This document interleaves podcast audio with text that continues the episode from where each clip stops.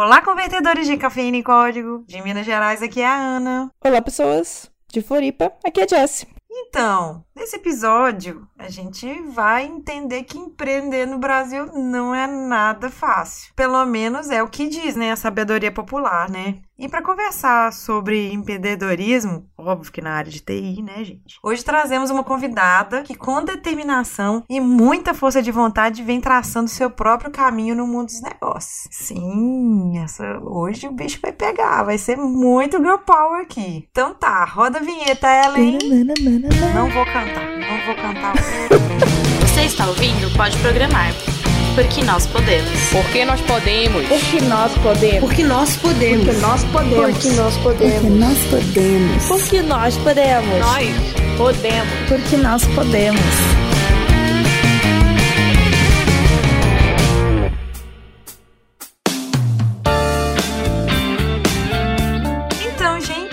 Vocês já sabem que a gente está no Spotify. Vocês sabiam também que a gente está no YouTube? Uhum. Sim, nossos, nossos episódios agora estão lá no YouTube. Para quem ainda não conhece o nosso canal, é só entrar no youtube.com/barra pode programar que teremos, quem sabe, mais algumas coisinhas. Quem sabe a Jess fica menos tímida e eu Não. fico menos tímida e a gente faz algumas coisas. Acho que não.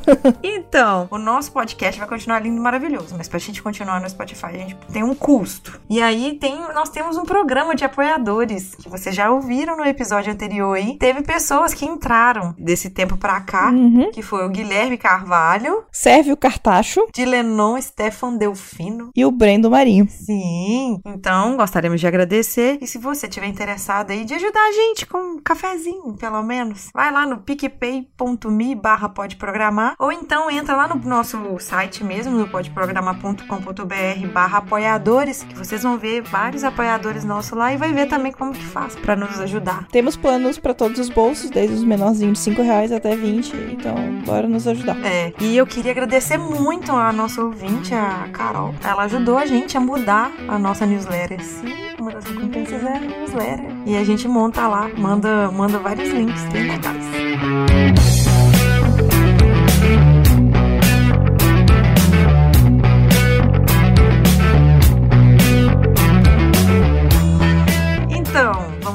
a nossa convidada. Nossa convidada. Ana Jéssica. Essa, essa menina é. Menina. Essa mulher, essa jovem. Eu conheci num evento TDC. E desde então a gente vem conversando. Vamos gravar, vamos gravar. Até que esse dia chegou. Finalmente. Meses depois. Então, bora, vai.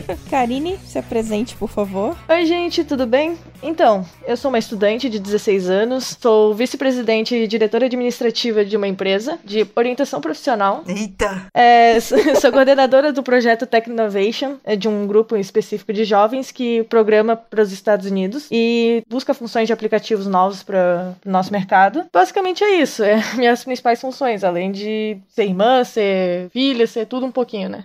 Não pode ser só estudante nessa idade. Você estuda bem.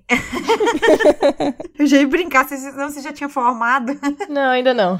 Sim, sim, ela está no ensino médio aí. É, tô no segundo ainda. Gente, olha, e no segundo e muita coisa ainda pela frente aí. É, o Tech Innovation, eu quase me voluntariei, eu só não me voluntariei porque eu achei que eu tinha muita coisa pra fazer na vida, até que agora eu tenho mais um filho que tá vindo aí, eu tô vendo mais um monte de coisa aí. é, aí eu acabei não sendo voluntária. Vamos ver se ano que vem eu vou conseguir dentro da, da bagunça. É uma coisa que eu acho que é muito É interessante. muito bacana. Pra quem ainda não, não, conhe- não conhece Tech Innovation Challenge, a gente deixa o link aqui é, para vocês verem. Ou se você puder, de alguma forma, mentorar é, adolescentes, né? Crianças também a partir dos 9 anos. Ou então, se você conhecer alguém que esteja na faixa etária para estimular a participar, vai ser bem legal. Então, vamos começar do começo. Como que surgiu essa, essa ideia sua, assim, de ser empreendedora? De. Como é que foi? Então, é aquele famoso senta que lá vem história, né? Uhum. Bom, eu comecei, como qualquer jovem que se preocupa com seu futuro, um, os meus estudos numa escola profissionalizante. Eu estudava administração empresarial e informática avançada, a fim de sair com alguma vantagem. Não, não, não, vamos, não, não. O quê? Vamos parar aí, vamos voltar. Qualquer jovem normal, não, meu bem. Pois é, eu normal eu estava querendo jogar videogame, né? Mas eu jogo? Tenho tempinho. Mas eu queria era isso só. Eu botei como jovem normal pela, tipo, é, todo mundo é ficcionado, alienado pelo vestibular e querer sair na frente dos outros logo 15, 16 anos. Não faz sentido algum, porque a gente é muito novo, então não tem como sair na frente. O currículo é básico. Então, eu querendo buscar alguma vantagem acima dos outros para conseguir um estágio, alguma coisa, porque só estudar para mim não estava suficiente, eu queria mais coisas para investir em mim. E eu procurei esse curso de administração empresarial e informática avançada. Eu não tinha o intuito de nenhuma forma me tornar empresária nessa época. Eu só simplesmente queria aprender um pouquinho mais de programação e saber como se trabalha para os outros, basicamente, que lá eles ensinavam a trabalhar para os outros. Fiz o curso, é um ano e meio dele, e eu comecei a inserir diversas possibilidades para o curso. Ó, oh, gente, tem que melhorar esse material didático, tem que melhorar essa aula aqui, vocês tinham que fazer um planejamento melhor. Eu estava me sentindo afetada como aluna, mais ou menos. E a partir disso, o coordenador me ofereceu para estagiar lá dentro. E eu reformulei, fiz seis apostilas do curso profissionalizante, com 16 anos, e comecei a estagiar lá dentro para organizar todo o material pedagógico. E com isso, com meus dois professores, um de informática avançada e um de administração, a gente basicamente trabalhava com uma melhor equipe pedagógica que eu já vi. Nossa. Quando a gente fez as apostilas, a gente criou todo um método de estudo novo para aquele lugar que estava totalmente quebrado. Todos os alunos adoraram, foi unânime assim a mudança e todo mundo queria. E os gestores do lugar, os donos, basicamente começaram a desprezar tudo que a gente fez. Eu peguei minhas férias do ensino médio, do primeiro para o segundo ano do ensino médio, e simplesmente joguei fora e trabalhava 12 horas por dia naquelas apostilas naquele lugar. Eu queria melhorar o lugar onde eu trabalhava. E a gente estava conseguindo isso. Só que a partir do momento que houve um desprezo gigante dos gestores que não queriam a mudança, pegaram todo o tempo que eu investi lá dentro para ajudar eles, que gerou resultados, eles simplesmente jogaram no lixo. E isso gerou uma indignação gigante da nossa equipe pedagógica. E então ficou muito unida e a gente pensou, cara, por que não a gente ser dono do próprio negócio? A gente tem um profissional certo, a gente tem uma galera do TI, a gente tem a galera de administração, a gente tem eu que faço de tudo um pouco. Vamos fazer um negócio. E o nosso administrador do grupo deu a ideia da orientação profissional. E assim, a gente fundou a nossa empresa de orientação profissional para os jovens do terceiro ano do ensino médio. Olha aí. E isso com foco nas escolas da região. Sim, aqui de Florianópolis. A grande Florianópolis a gente atende. Uhum. Ó, viu? Pra quem acha que só a Ana traz mineiros, eu trouxe alguém de Floripa. Tá vendo?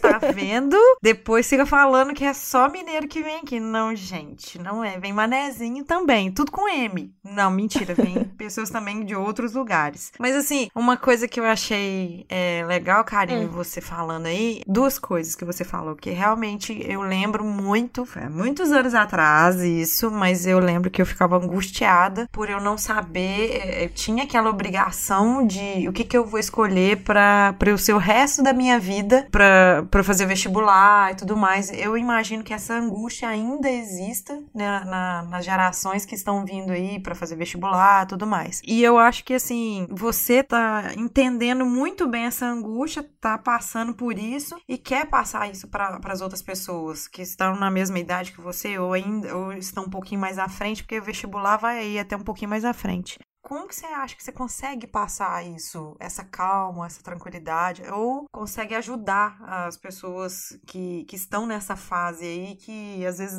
não sabe o que, que quer, não entende ainda muito das coisas. Ah, eu quero, por exemplo, fazer jogo, mas não sabe o que, que precisa saber de programação, nada. Sim, é um grande problema, na verdade, por causa de toda a estrutura que, vou tentar resumir, mas a grade curricular do MEC, ela é muito direta e objetiva para, tipo, medicina, direito, engenharias. Ponto. Eu estudo, um, por exemplo, num dos maiores colégios de Florianópolis, em questão tanto socioeconômica, etc. É muito forte. E lá dentro, todo mundo sente uma pressão gigantesca para passar ou em medicina, ou em direito, ou em engenharia. Porque se não for isso, por exemplo, uhum. tu não aparece no outdoor pro colégio, tu não vira uma máquina de marketing para eles. Porque o que eles querem é resultado e marketing. E isso gera angústia nos alunos. E isso acabou deixando todos os nossos pais, inclusive os meus, totalmente alienados com essa questão questão de, nossa, vestibular, uma prova de 90 questões define minha vida. Não faz sentido isso. A gente tem só 18 anos, que é a idade que se faz a, o exame. Então, eu fiz vestibular, estudei cinco anos. Na época que eu tava para especializar, acabar minha especialização, foi aí que eu mudei de área completamente. Não tô falando que, eu, que o curso que eu fiz não seja lindo e maravilhoso, que como ele foi, mas ele foi. Hoje eu já encontrei minha vocação, realmente minha vocação. Eu tive uma estrutura muito legal, mas aí que tá, essas angústias que a gente faz e a gente acaba, às vezes, errando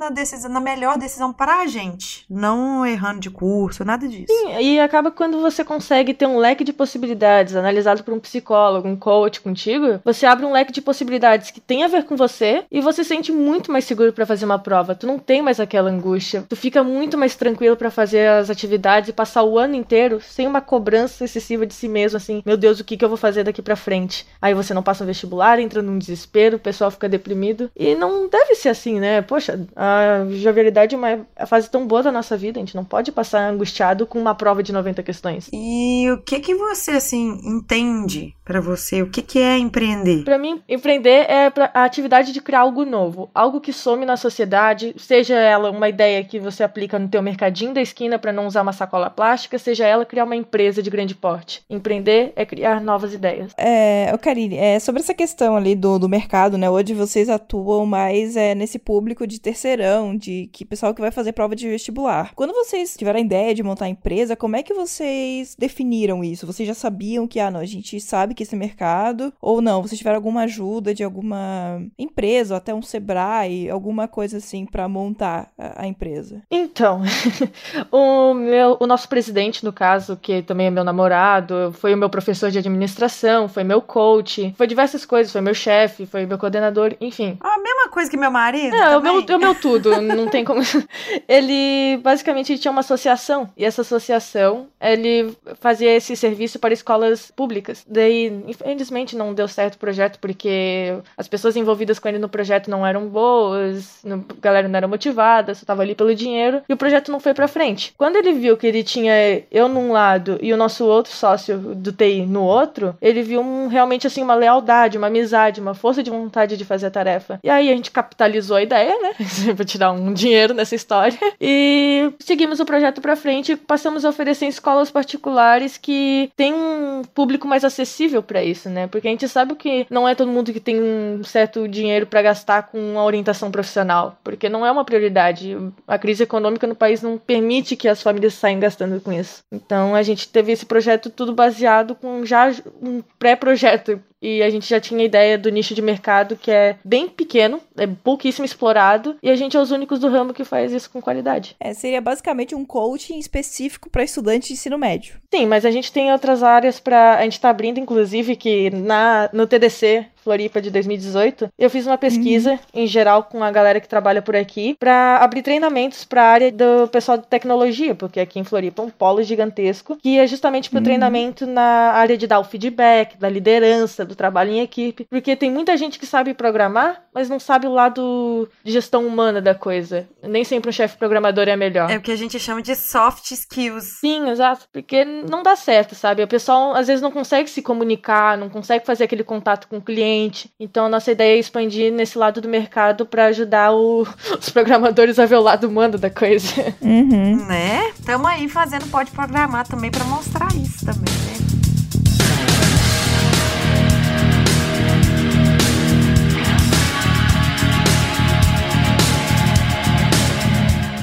eu tava vendo aqui, você listou aqui algumas atribuições é, que você colocou aqui como empreendedor de sucesso. O que, que você acha, é, para quem está nos ouvindo, que tem uma grande ideia e tem uma força de vontade, mas às vezes sente que falta alguma coisa, o que, que você listaria para essas pessoas, assim, quais habilidades que elas deveriam criar para elas empreenderem? Poxa, eu acho que assim, a primeira coisa de tudo, que foi o que eu fiz no caso, foi ter, ir em busca, ter fome de autoconhecimento. Para um jovem é fundamental, ou para qualquer pessoa, na verdade, é fundamental ter autoconhecimento antes de entrar no mundo dos negócios. Porque o autoconhecimento te traz o como você lida com as coisas, a maneira que você tem a sua moral dentro da sociedade, tudo que faz de você ser o que você é, sabe? Tá, mas você tá começando realmente agora, assim, como que vai ter uma, uma, uma posição moral e tal na sociedade? Bom, eu fiz o meu curso de coaching, né? Então eu e eu foquei na área de autoconhecimento, por isso que eu tenho uma base legal. Mas para um Uhum. jovem, eu acho que o negócio é procurar ler livro, é procurar palestra. Eu adoro o TED, por exemplo, eu super recomendo o TEDx. Eu fui no TEDx Floripa, eu me apaixonei por esse programa. Tem no YouTube, gente, tem um monte. Tem o site deles também, né? E é buscar atrás, é correr atrás, é botar o pé na rua e ter fome de conhecimento, é procurar um livro pra ler, um artigo, é um vídeo no YouTube, é não parar, sabe? Não esperar dos outros, é partir de você as ações. Uhum. É, e isso assim vale pra qualquer coisa. Que quando a gente fala de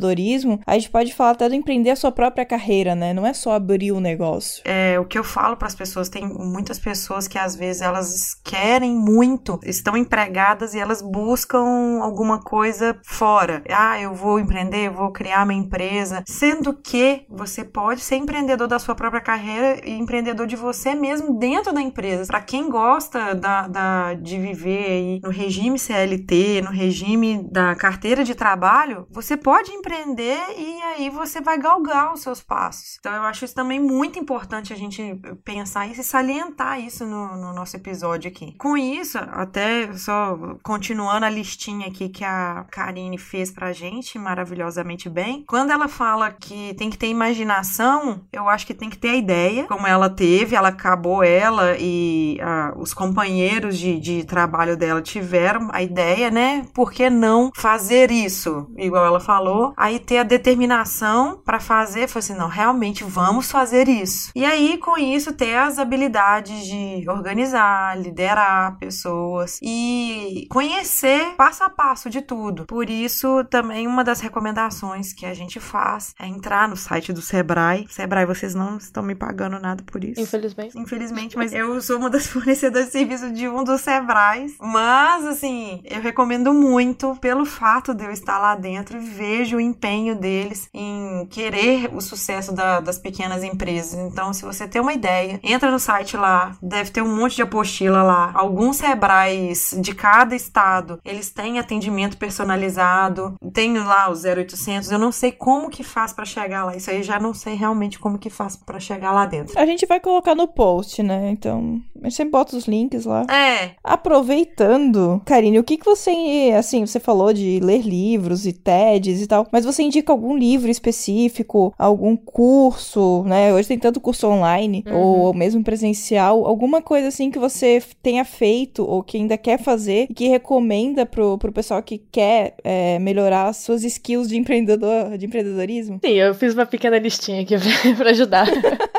É só fazer uma, ah, uma adição à última fala da Ana. Basicamente, ela tentou passar a ideia que é sempre importante investir o nosso tempo e não gastar ele. Investir ele é você procurar um curso, um livro pra ler. Encontrar alguma coisa pra adicionar a você, a criar a sua carreira. Aí você faz, você é empreendedor na sua carreira. Não necessariamente você é dono de uma empresa. E gastar seria ficar no computador, no horário livre, sem programar, sem fazer nada, né? Ficar paradão. ficar o tempo inteiro no Facebook, o tempo inteiro no Instagram. Aquela sériezinha, eu sei que é bom, mas tem que concentrar essas horas. É, você tem que dar uma, uma aliviada de vez em quando, jogar, Sim. assistir uma série, mas não é ficar o tempo inteiro, Não, a né? gente pira também, né?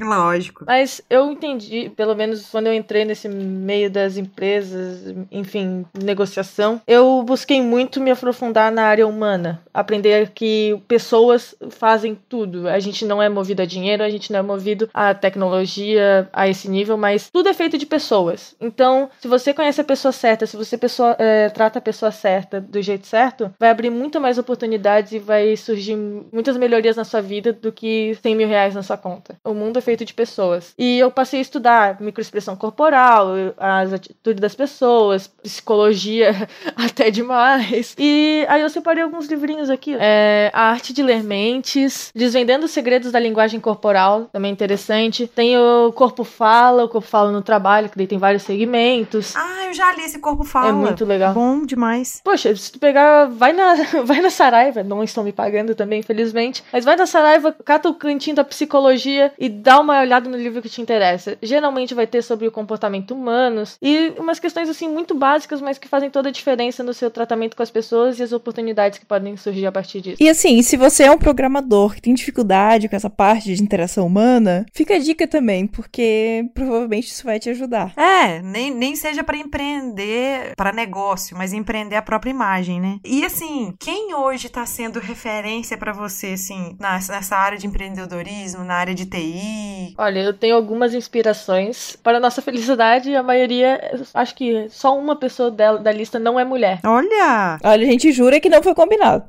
É, realmente não foi. E nem eu tive a intenção, sabe? Foi realmente que eu fui listando, assim, pensando comigo mesma e notei que basicamente todas são mulheres. Uma, inclusive, acho que a Jéssica conhece, que é a Yara Sanger, a dona do Developers Conference. Uhum, conheço. Ela é incrível. A Yara é uma pessoa super simpática, inteligente, humilde. Ela sabia o meu nome como voluntária no primeiro dia de evento e eu nem eu, nem eu sabia o nome dela, nem sabia quem ela era. E ela veio me abraçar, veio perguntar sobre como eu tava. Uma pessoa super humilde e super inteligente. Além do, de ter a, a aula TDC for Woman, que foi criada por ela dentro do evento, que é um espaço só feminino, né, pra programação. Sim, é. O, essa é uma área do TDC voltado para que mulheres deem palestras dentro do TDC. Então, a ideia é que, às vezes, né, por medo ou por vergonha, as meninas não querem falar, então foi criada essa área mais voltada para que elas comecem a se soltar, como se fosse, tipo, um estágio para que depois elas comecem a dar palestras na, nas trilhas principais. E é o que ela sempre falou, incentivou todas nós a nunca tentar dar uma palestra, é, tipo, mulher na tecnologia. Não, vai lá, uhum. palestra sobre Java. Você é mulher, pronto, uhum. dê aula lá dentro. Você não precisa de uma espécie de cota para entrar e falar só porque tu é mulher na tecnologia. É, até alguém pode perguntar assim: ai, mas o que, que você falou sobre mulher nessa palestra? Eu não falei nada. Eu era a mulher durante a palestra, sabe? Então você não precisa falar sempre sobre ser mulher, né? Você tem que falar sobre o assunto que você sabe, que você domina. Ser mulher é, um, é uma parte do que você é, né? Que é o que a gente tenta fazer aqui também no Pode Programar. Então, uma palestra sobre seu gênero, né? Não, dá palestra sobre seu conhecimento, é muito mais legal.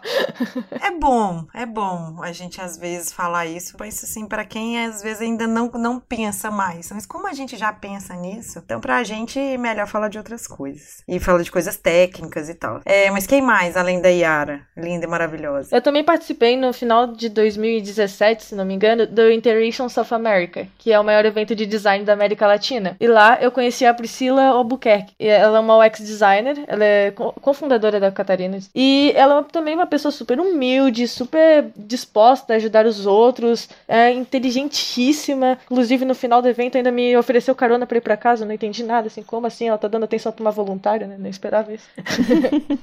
Falando isso, um beijo, Priscila. Me salvou muito tempo de ônibus. E dentro da Interaction South America, eu também conheci um casal, que também estava na organização, que é do Michael Stamborowski, que é um engenheiro, e a Rafaela. Ela é designer, no caso. E eles, em nenhum momento, duvidaram. Tinham uma equipe gigante de voluntários, mais de 50 lá dentro. E eu era de longe a mais novinha, o guria que ficava ali. Eu pensei, nossa, tô ferrada aqui dentro, vão me botar pra vender café aqui no negócio. E acabou que eles me colocaram em posições, assim, extremamente importantes na tratar diretamente com palestrantes gringos. A gente fez um. Eles, assim, colocaram toda a confiança que podiam em mim e em nenhum momento tentaram me rebaixar por, pela minha idade, pelo meu gênero, qualquer coisa. Eles me incentivaram muito a crescer nessa hora porque eu vi assim, nossa, tem gente que acredita em mim. Que bom. Que massa. Tem um, um amor imenso pela Michelle Fração, né? Que já apareceu aqui. É, ela, ela ainda não participou. Ela tá na nossa lista, porque ela é uma menina é. muito, muito legal. Esse último TDC que a Jessie foi, gente, ela, assim, se ela pudesse, se ela tivesse um gravador em mãos, ela tinha gravado com todo mundo. Ela uhum. ficou super empolgada. A Michelle é sem palavras. Ela é deficiente visual e ela programa muito mais que muita gente. É um negócio, assim, que eu achei absurdo. Eu entrei um dia numa sala pra fazer um curso, acho acho que era de Python, e ela apareceu lá na sala, sentou do meu lado, eu não conhecia ela, só fiquei observando assim, caraca, ela manja. Aí em outra palestra que eu fui, ela tava dando aula, deu, meu Deus, essa mulher é incrível. Depois eu tive a oportunidade de ser voluntária e auxiliar ela dentro do evento. Poxa, pessoa sem palavras, humildade, generosidade, menina incrível. Não, ela, ela é incrível. E ainda bebe bem.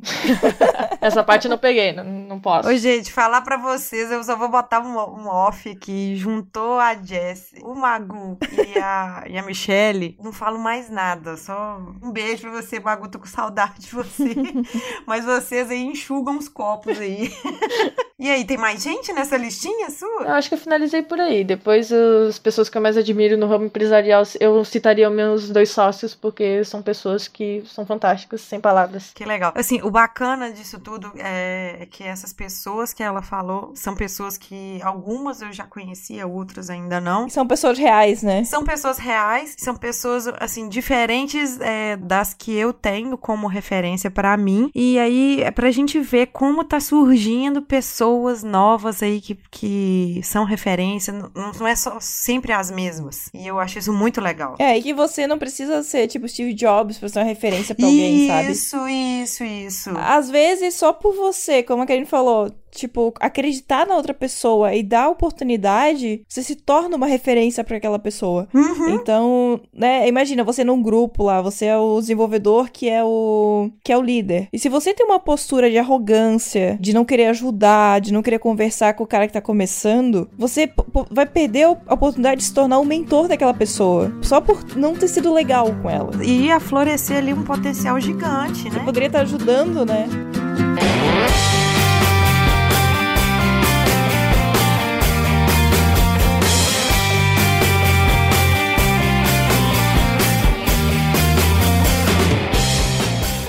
Como eu sou uma pessoa que gosta de números, bom, alguns dados aqui do Sebrae, de algumas pesquisas né, na, na área de empreendedorismo, falam que 71% dos empreendedores, empreendedores jovens, que, ou seja, até 40 anos, são homens. Como é que você vê essa questão, assim? A gente não, a gente não gosta muito de, tipo, tentar puxar essa coisa, ah, é homens versus mulher, não é esse, não é esse o ponto. Mas como você é uma menina jovem, tipo, que tá começando a empreender, como é que você vê essa questão de, tipo, tá vindo mais meninas aí que estão querendo empreender, ou não, é, só, é sempre você numa sala e um monte de caras, é, como é que é isso? Então, é um negócio bem complicado a representatividade das mulheres nessa área, porque se você não tá de terno e gravata, tu já tá bem fora do que eles esperam como pra sentar e negociar, sabe? Mas assim, em relação à minha sociedade, tem um tem 34 anos e o outro tem 44. Eu não vejo problema nenhum nisso, a gente se dá super bem, tem respeito, tem amizade, e a partir do momento que as pessoas têm a noção disso, que é todo mundo igual ali dentro, é uma coisa impressionante que dá muito certo, sabe? Mas quando a gente chega num- nesse cenário arcaico, machista brasileiro, é um negócio totalmente horrível, né? Que a gente vê as mulheres ficando em funções secundárias, enquanto os homens têm que assumir o... pra sentar na mesa dos adultos, né? Como eles falam. E a gente fica de fora nas decisões e só fica arcando com as consequências dela. Mas eu já sentei, assim, mesas pra conversas e acabou que gerou até um respeito bacana. O pessoal aqui de Floripa é bem tranquilo a respeito disso. É, aqui a gente acho que tem uma sociedade um pouco mais liberal, talvez, né? É, o pessoal já tá mais acostumado a ver umas loucuras, né? Então. E, e, assim, eu tenho outros dados aqui que vão ficando mais divertidos. Que apenas 4% dos empreendedores no Brasil têm entre 18 e 20 anos. Que até quando, né, a Karine veio me questionar essa questão. Ah, mas eu não tenho 18 anos. Sim, amiga, mas é que não tem dados sobre menores de 18 anos. É, até porque você vai pegar aí parte da maioridade, né? Que pode responder, vamos dizer assim, por si. No caso, talvez a Karine deve, deve ser emancipada ou, ou as pessoas devem ser emancipadas para elas terem, poderem responder isso aí. É uma parcela infinitamente menor ainda do que esses 4% aí. A emancipação tem um negócio engraçado, né? Porque quando começou assim, um ou outro saber que eu tava emancipando, a primeira coisa que perguntaram é: Karine, vai casar? De, forma alguma pensaram que eu ia responder por mim, assim, e já tinha um tabu em volta disso, sabe? Era muito engraçado. Pra casar tu, é, com 16 anos, a partir dos 16 anos, você tem que se emancipar. Mas você pode administrar uma empresa completamente com 16 anos sendo emancipada. É, a falta de qualificação e interesse de crescer profissionalmente gera esse des o despreparo dos mais novos, que com essa alienação do completamente errada da hipervalorização dos vestibulares, eles ficam perdidos e não sabem que o mundo é muito mais além do que uma, a prova, né? De 90 questões que eu já falei. Mas isso talvez não seria esse reflexo dessa essa educação que a gente recebe na escola, porque, como você falou, nosso foco na, né, na nossa escola é em preparar pro, pro vestibular. É. E não pra eu empreender ou pra qualquer coisa assim. Então isso explicaria porque tan- tantos jovens não se interessam por isso. E tanto desespero dos pais também nisso, né? Inclusive a minha família, até certo ponto, estava preocupada com isso. É bem comum, mas assim, primeiro que o grande lema do, da escola é preparar cidadãos para o mundo, né? Não sei como com uma aula de sociologia e uma aula de filosofia por semana, que é a grade do MEC pede. Isso não é criar um cidadão para o mundo. Então, gente, essas matérias de humanas que tem aí no ensino médio, tem, eu tive aula de ética. Então isso é necessário para essas coisas. Vocês ficam pensando que não, tá acontecendo uma vibe aí bem conservadora que quer cortar algumas coisas e, e você tá vendo que as pessoas estão perdendo isso aí. Por exemplo, psicólogo americano, o Howard Gardner, ele explica que o ensino médio, é, o ensino médio, a escola em geral, ela só avalia um tipo de inteligência nossa. A gente tem nove inteligências, que é a musical. Ah, inteligência matemática. É, é a QI, exatamente essa que o ensino médio avalia. Ele esquece que tem instrumental, musical, corporal sinestésica, e disso sai dançarinos, sai músicos, jogadores. Artistas, É, plásticos. tudo que é, tudo que é tipo de gente, sabe? E ele faz a gente ficar com essa mentalidade de que só existe faculdade pra direito, medicina, etc. E esquece que existem inúmeras outras portas pra explorar. E é isso que o ensino médio tá fazendo ultimamente, tá fechando a mente das pessoas que empreendedorismo não é possível porque eu sou jovem, tem um monte de imposto, tem um monte de coisa pra se preocupar, tem que fazer uma faculdade. Como é que eu vou investir em dinheiro que eu não tenho, se não tem nem emprego no Brasil? Como é que eu vou entrar nesse ramo? Não tem como. É uma coisa assim extremamente complicada. E dentro disso, a gente fica aí com aquela pergunta: vai fazer vestibular ou não? É, é, é engraçado essa questão, porque, por incrível que pareça, pode até parecer um pouco hipócrita, mas eu não tenho nem um pouco de pressa em relação a escolher para o que, o que eu vou fazer. Eu pretendo focar e até ser doutora em alguma área dentro da minha empresa, seja contabilidade, psicologia, Uhum. administração, design, programação, enfim, N possibilidades. E dentro delas eu vou buscar me especializar o máximo possível para eu conseguir abranger assim, o máximo possível da minha empresa e entender ela cada vez mais. Eu sei que eu não é o fim do mundo se eu não passar no primeiro vestibular, eu sei que existem inúmeras oportunidades, existem vários caminhos para seguir e não tenho que viver nessa alienação, não preciso ter essa ansiedade no meu dia a dia. É completamente desnecessário. O, que você tá querendo dizer nisso tudo aí, que é, que a educação formal e até a nossa sociedade, ela engessa, né?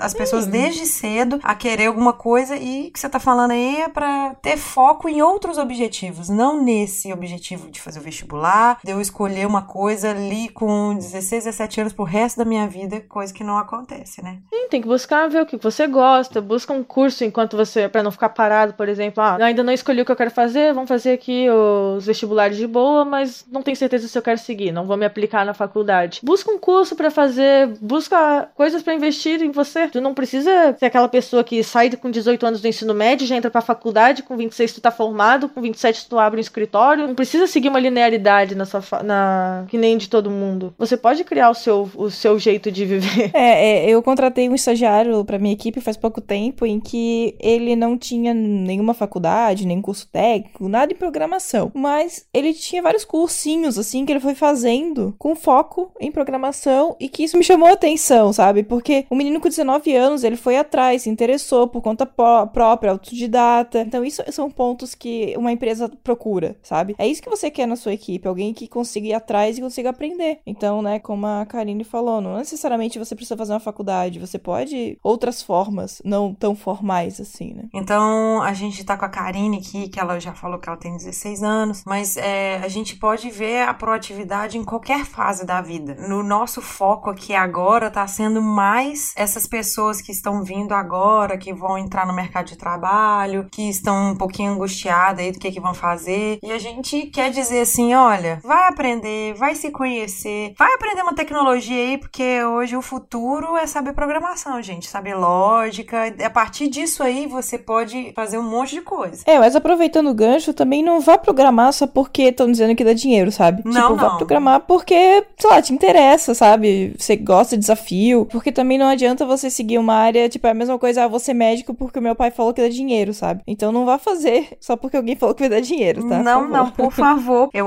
eu acredito acredito nisso, né, pelo menos. Se você não tem talento pra coisa, não adianta. Você não consegue, parece que trava. Eu estava sendo atendida por um médico até pouco tempo atrás que ele, antes dele fazer medicina, ele estudava programação. E aí a gente conversava algumas coisas e ele conversava mais ou menos de igual para igual comigo, de questão de programação, de tecnologia. E é uma coisa que não se perde. Ele, pelo menos, ele hoje ele trabalha com bons equipamentos dentro lá do consultório, da clínica dele, justamente porque ele tem essa pegada. Então eu acho interessante as pessoas pensarem nisso também. É, sempre quando jovem, acho que é a melhor dica, porque eu já fiz processos seletivos no lado de ser quem seleciona, e já fiz também como, na verdade, eu só participei na minha vida inteira de uma entrevista de emprego. Quando você é jovem, você só precisa demonstrar uma coisa: interesse. A partir do momento que você fala assim, poxa, eu não tenho uma faculdade de programação, mas eu quero aprender, eu posso aprender, você pode me ensinar? Quando uma pessoa escuta isso de um jovem, de uma pessoa que não tem uma faculdade, as chances que